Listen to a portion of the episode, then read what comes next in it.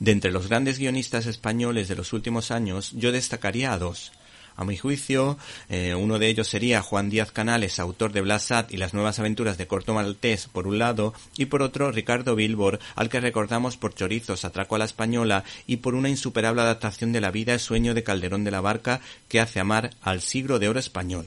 En este caso, Ricardo Bilbor se centra en la actualidad y escribe y ha publicado El viejo y el narco, editado por Evolution Comics barra Panini.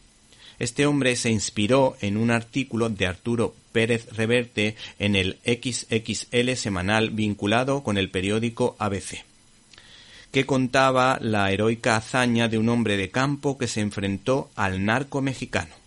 Por cierto, las ilustraciones han correspondido a Max Bento, que nos ofrece un álbum con viñetas en formato clásico, sorprendiendo en algunos momentos con otras viñetas desde ángulos más significativos y con dibujos impactantes que te encogen el corazón e invitan a la reflexión.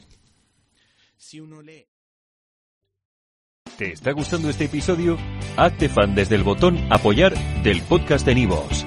Elige tu aportación y podrás escuchar este y el resto de sus episodios extra. Además, ayudarás a su productor a seguir creando contenido con la misma pasión y dedicación.